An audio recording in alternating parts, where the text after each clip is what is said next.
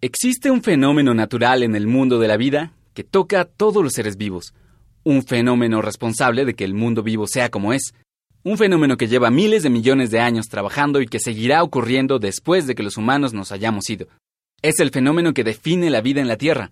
Es la evolución. A pesar de ser un proceso tan importante, el estudio científico de la evolución tiene poco más de 200 años, y la historia de sus principales protagonistas y el desarrollo de sus ideas es una historia que vale la pena contar. A continuación, la primera parte de la historia del estudio de la evolución. El Instituto Mexicano de la Radio presenta Historias Cienciacionales. Ciencia para tus oídos.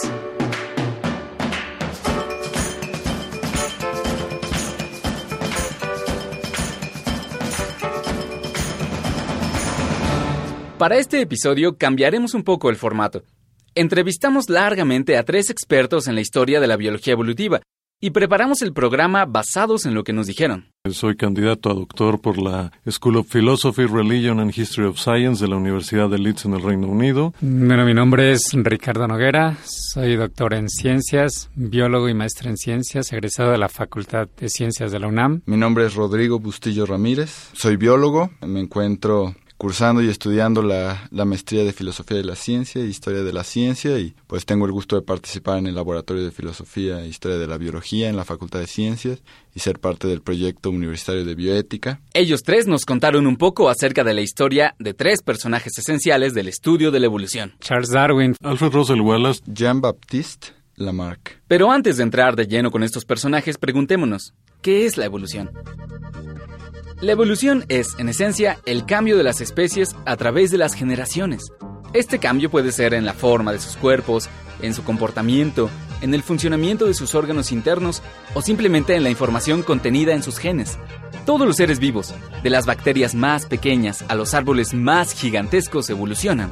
Y de hecho, su forma actual es producto de los miles de millones de años que lleva de evolución la vida en la Tierra. Los humanos, por supuesto, también somos el resultado de la evolución. Y lo cierto es que, por abstracto y lejano que suene, es un fenómeno que nos afecta en muchos sentidos. Por un lado, es lo que explica que el mundo natural sea como es en la actualidad. La evolución explica la adaptación de los organismos a su ambiente, pero también explica la biodiversidad, el hecho de que haya tantas millones de especies en el planeta, pero no tienen que pasar millones de años para que lo observemos. En la actualidad, muchos microorganismos causantes de enfermedades se han vuelto resistentes a los antibióticos que usamos para combatirlos. Esto ha sucedido porque han evolucionado. ¿Cómo fue que comenzamos a estudiar este fenómeno? En realidad, hasta antes del siglo XVIII, muy pocas personas pensaban que los seres vivos evolucionaban. Es difícil estudiar un fenómeno que no se sabe que existe. Algunas mentes adelantadas de la Ilustración hablaron que las especies cambiaban a lo largo del tiempo. Esto comenzó a ser cada vez más claro conforme los europeos exploraban el planeta y se daban cuenta de que existía una gran diversidad de especies, que, sin embargo, guardaban ciertas similitudes entre ellas. También ayudó que se descubrieran fósiles que también se parecían a las especies actuales. Varios naturalistas de mente aguda sospechaban que esto significaba que las especies cambiaban, pero uno de ellos fue el primero que se dedicó a desarrollar la idea a profundidad. Vamos a platicar con Rodrigo acerca de Lamarck. Bueno, Lamarck era un personaje muy interesante y a veces misterioso. A través de la historia se ha encontrado rodeado del misterio y a veces la malinterpretación. Jean-Baptiste Pierre-Antoine de Monet, caballero de Lamarck. En realidad en Francia pues el nombre es, podría extenderse muchísimo más y a Caballero de Lamarck, pero usualmente el nombre completo con lo que lo conocemos es Jean-Baptiste Lamarck. Fue un naturalista francés. Nació en 1744. Originalmente estudió teología y filosofía, pero luego entró al ejército francés.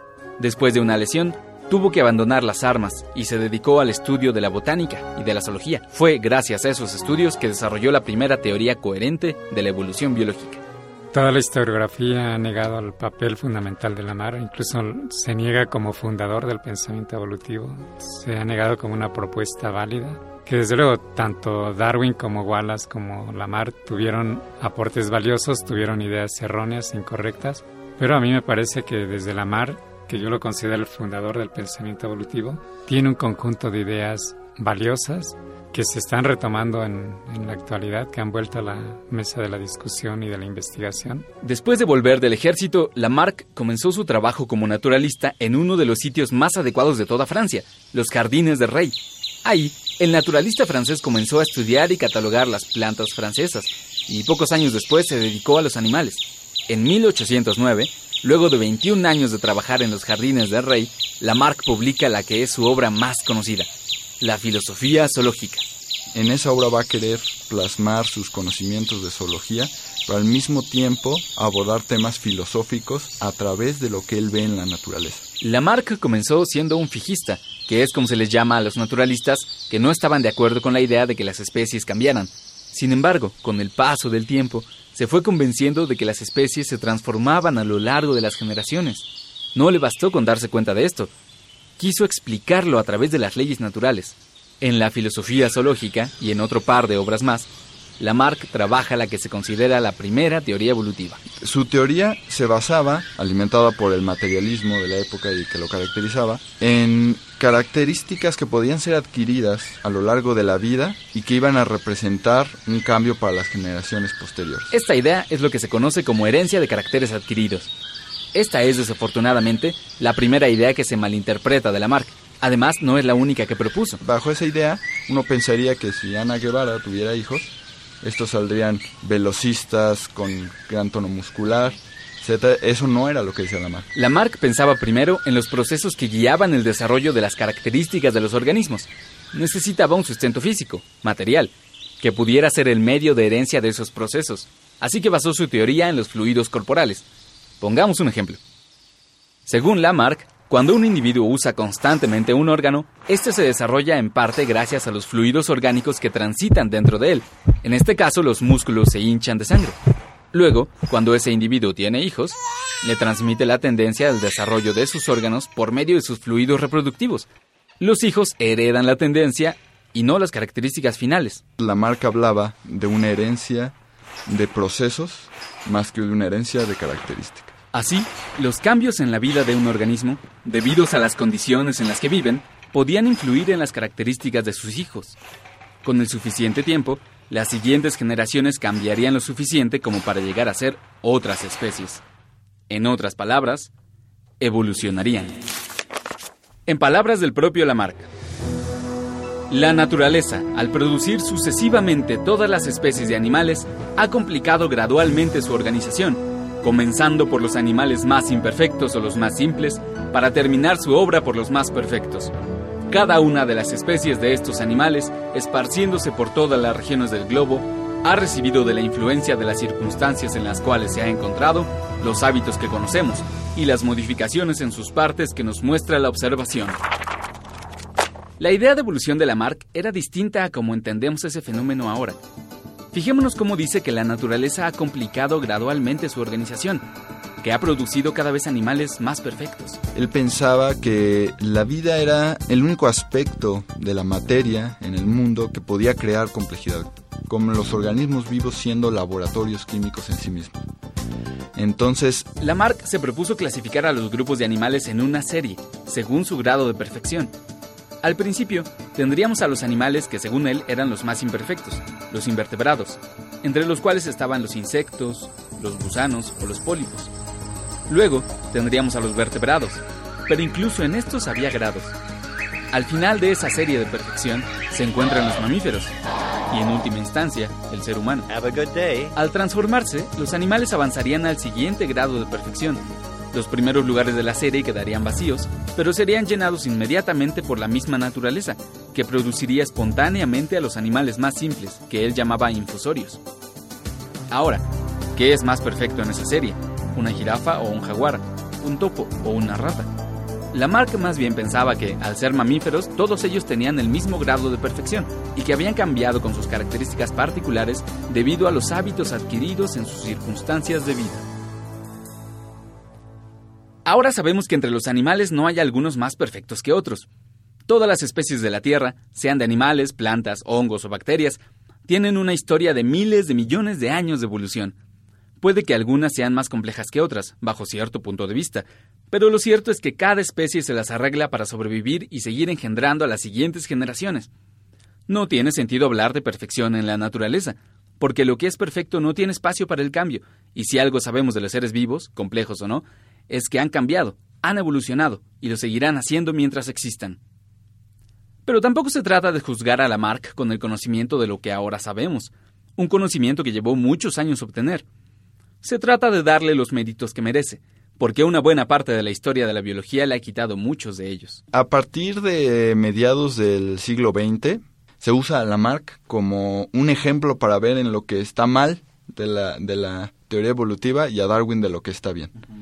Pero en realidad Lamarck tuvo muchos aciertos a su medida y muchos avances importantes. Lamarck fue el primer naturalista en proponer una teoría coherente de evolución, que explicara la diversidad y la adaptación de los seres vivos.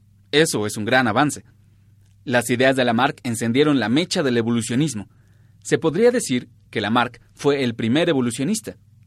¿Por qué entonces solo se le recuerda como el francés medio chiflado de las jirafas? Hacia el final de su vida, Lamarck estaba quedándose ciego, pero nunca dejó de trabajar en el Museo de Historia Natural. La muerte lo encontró en su habitación en el museo.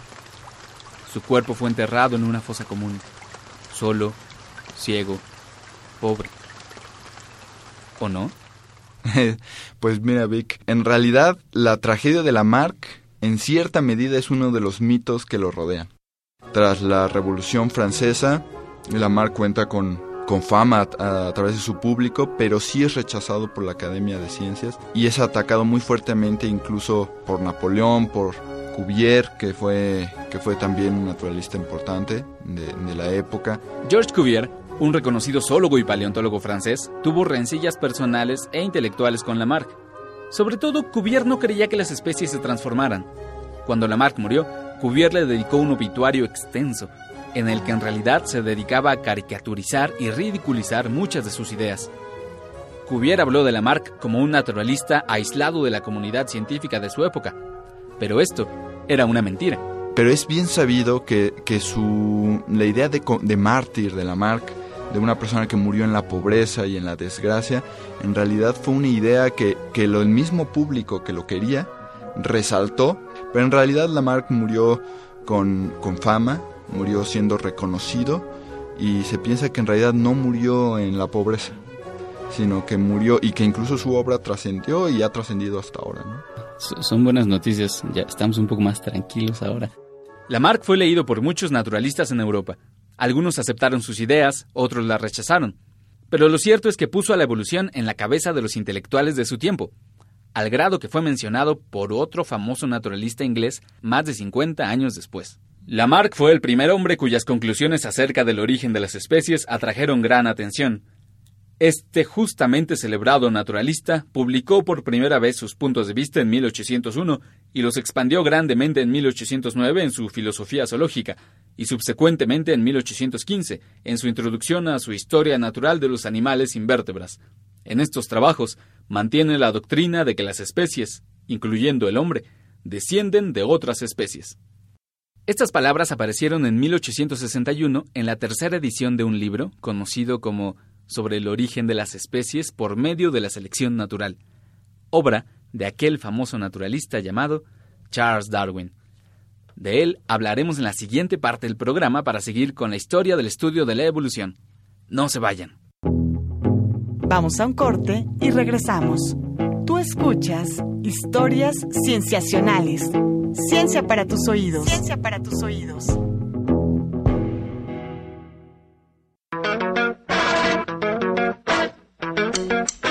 Estamos de regreso en Historias Cienciacionales. Ciencia para tus oídos. Ciencia para tus oídos. Regresamos a historias sensacionales. Estamos hablando del estudio de la evolución. Ya hablamos un poco de Jean-Baptiste Lamarck. Ahora hablaremos de dos naturalistas británicos que llegaron a ideas parecidas, ideas que se consideran ahora la base de la biología evolutiva. Hablaremos de Charles Darwin y de Alfred Russel Wallace. Bueno, Darwin estaba preparando un libro después de que regresa del viaje en 1836. No sé si sea correcto decir se convierte al evolucionismo, pero se adhiere al, a esta idea de la evolución. Pero nos estamos adelantando. Todos hemos oído hablar de Darwin. En las imágenes lo vemos con una larga barba blanca, así que probablemente sea muy sabio. También sabemos que fue un naturalista británico del siglo XIX. Su barba se puede apreciar actualmente en los billetes de 10 libras esterlinas. Probablemente fue muy importante. Pero ¿quién fue en realidad Charles Darwin? Como muchos naturalistas de ese entonces, Darwin fue una figura fascinante. Al principio, él no quería estudiar la naturaleza. Estudió más bien para médico en la Universidad de Edimburgo y luego para clérigo en la Universidad de Cambridge. Y estando ahí salió la oportunidad de hacer un viaje alrededor del mundo, fue invitado, aceptó. Darwin comenzó así un viaje a bordo de un barco llamado Beagle, que tenía como objetivo realizar un estudio hidrográfico de las aguas de América del Sur. El capitán buscaba un geólogo y aceptó al joven Darwin. Después de una buena celebración de Navidad, el Beagle zarpó de Plymouth, Inglaterra, el 27 de diciembre de 1831. Era un martes. Ocho años antes, nacía en Gales Alfred Russel Wallace. A diferencia de Darwin, Wallace no es tan conocido. Solo recientemente es que los historiadores y los biólogos se han empezado a fijar más detalladamente en él, sobre todo porque llegó a conclusiones sobre la evolución muy parecidas a las de Darwin, y algunos piensan que eso fue lo que motivó a Darwin a publicar formalmente su teoría. Y según Darwin, cuando llega el manuscrito de Wallace, hace un pequeño resumen de esa enorme obra que tenía y a ese pequeño resumen le llama el origen de las especies. Pero nos estamos adelantando de nuevo. Volvamos con Darwin. El Beagle hizo múltiples paradas a lo largo de su viaje. Las Islas Azores, Tenerife, Cabo Verde, Bahía, Río de Janeiro, Montevideo, Valparaíso, las Islas Galápagos, las famosas Galápagos. En cada lugar donde el Beagle atracaba, Darwin recolectaba rocas y especímenes de plantas y animales. En muchos lugares tuvo suerte y también encontró fósiles. Darwin llevaba la idea de seguir los pasos de uno de sus profesores más importantes, Charles Lyell, una de las autoridades más importantes en la geología de aquella época. Darwin quería hacer una obra sobre geología. Sin embargo, lo que produjo el viaje del Beagle fue una de las obras de biología más importantes de la historia. Entre otras cosas, Darwin se fijó a lo largo del viaje en la forma en cómo las especies se distribuían en las diferentes regiones geográficas que visitaba, sobre todo en las islas. Esto lo llevó a pensar que muchas de las especies isleñas provenían de especies del continente, pero ¿por qué no eran exactamente las mismas? Al volver de su viaje, Darwin se puso a revisar todos los ejemplares que había colectado y las notas que tomó. Toda la información que tenía y al estar haciendo un informe que le pidieron para redactar toda esta aventura que tuvo durante cinco años alrededor del mundo, y al estar redactando este libro, empieza a haber contradicciones con las ideas de la teología natural, que era la tradición en la que Darwin se había educado, y los datos nuevos, más los argumentos de Lamar, más los argumentos de Lyell. Y bueno, al final Darwin, que ya sabía que había una idea de evolución, se convence de que las especies se transforman. Darwin vuelve a Inglaterra el 2 de octubre de 1836. Era un domingo. Al día siguiente, comenzó a trabajar y siguió trabajando durante 23 años. 23 años en los que analizó los datos que había recogido, pero en los que también se dedicó a desarrollar sus argumentos a recolectar más evidencia y a enviarse cartas con otros naturalistas para discutir sus ideas. Darwin sabía que no iba a bastar con explicar sus nuevas ideas, sino que iba a ser necesario mostrar la evidencia para convencer a sus colegas. Por eso, estaba preparando un libro enorme. Pero en 1858, recibió una carta que le obligó a modificar sus planes. Esa carta provenía del archipiélago malayo, al otro lado del mundo, y estaba firmada por Alfred Russel Wallace. Cuando llega el manuscrito de Wallace, hace un pequeño resumen de esa enorme obra que tenía y a ese pequeño resumen le llama el origen de las especies. ¿Qué era lo que decía la carta de Wallace? Para contestar esto hay que hablar un poco sobre este también fascinante naturalista. A diferencia de otros personajes de la época, de otros científicos victorianos, tuvo una vida un poquito más complicada, sobre todo si consideramos que no tuvo un acceso en muchos casos a, las posibilidades de educarse a nivel superior, por ejemplo. Eh, Wallace solamente tuvo la oportunidad de la escuela básica. Wallace interrumpió sus estudios muy joven, pues necesitaba trabajar para ayudar a sostener a su familia. Esa fue una de las razones que llevó a Wallace a viajar por el mundo, tal como lo hiciera Darwin. Pensaba vender los ejemplares que recolectara durante sus viajes, y esto le quitaría un peso de encima. pero también estaba interesado en el mismo problema que Darwin. ¿Cómo es que se habían transformado las especies? Esta pregunta fue creciendo en él a partir de la lectura de un libro llamado Vestigios de la Historia Natural, de Robert Chambers, en el que se hablaba no solo de la evolución de las especies, sino de todo el universo. Fue un libro publicado anónimamente, y muchos naturalistas lo consideraban de mala calidad. Wallace, en cambio, encontró ahí la inspiración realmente de que existía la evolución, de que sí existía la transformación de las especies, y a partir de ahí es que se decide a viajar para buscar esa respuesta. ¿Cómo es que se habían transformado las especies? Wallace realizó dos viajes en su vida uno al Amazonas y otro al archipiélago malayo. Durante el primer viaje, desafortunadamente, el resultado no fue el esperado. Cuando iba de regreso de Brasil a Inglaterra con los especímenes, el barco se quemó. Desafortunadamente se perdió casi toda la información que había él colectado durante esos cuatro años. Pero dos años después, Wallace emprendió un nuevo viaje que iría a cambiar la historia de la biología. Fue en ese segundo viaje, entre 1854 y 1862, cuando finalmente él se da una serie de circunstancias que le permiten llegar a una conclusión que, por azares del destino, podría ser que terminó por ser muy similar a la planteada por Darwin, aunque esto no es de extrañar porque ya había habido otros autores que el mismo Darwin posteriormente reconoció que habían estado sobre la misma pista que terminó por llamarse la teoría de la selección natural, ¿no? ¿Qué fue lo que pasó entonces? Mientras estaba en una isla llamada Ternate, Wallace sufría de terribles fiebres, y él mismo cuenta que fue en ese momento que vino a él la idea de selección natural él sabía que el famoso Charles Darwin estaba trabajando en el mismo tema, así que decidió contarle sus ideas en un ensayo que le envió por carta, el cual se titulaba Sobre la tendencia de las variedades a apartarse indefinidamente del tipo original. Cuando recibió la carta, Darwin notó la gran similitud entre sus ideas y las de Wallace. Alterado, le escribió a sus amigos para preguntarles cómo debía proceder. Ellos le recomendaron que publicara su trabajo lo más pronto posible, y Darwin decidió hacerlo en conjunto con el trabajo de Wallace. El 1 de julio de 1858, un jueves, la Sociedad Lineana de Londres escuchó las ideas de ambos naturalistas, pero no fue de la boca de ninguno de ellos. Darwin estaba en su casa de campo y Wallace, Wallace seguía en el archipiélago malayo. La presentación de los documentos en la Sociedad Lineana se hizo sin el permiso de Wallace. Por diversas cuestiones prácticas, él estaba del otro lado del mundo, las cartas tardaban alrededor de dos meses en llegar de un lugar al otro, etc. Wallace se enteró dos meses después de que se había llevado a cabo esa presentación, pero no lo tomó como una ofensa.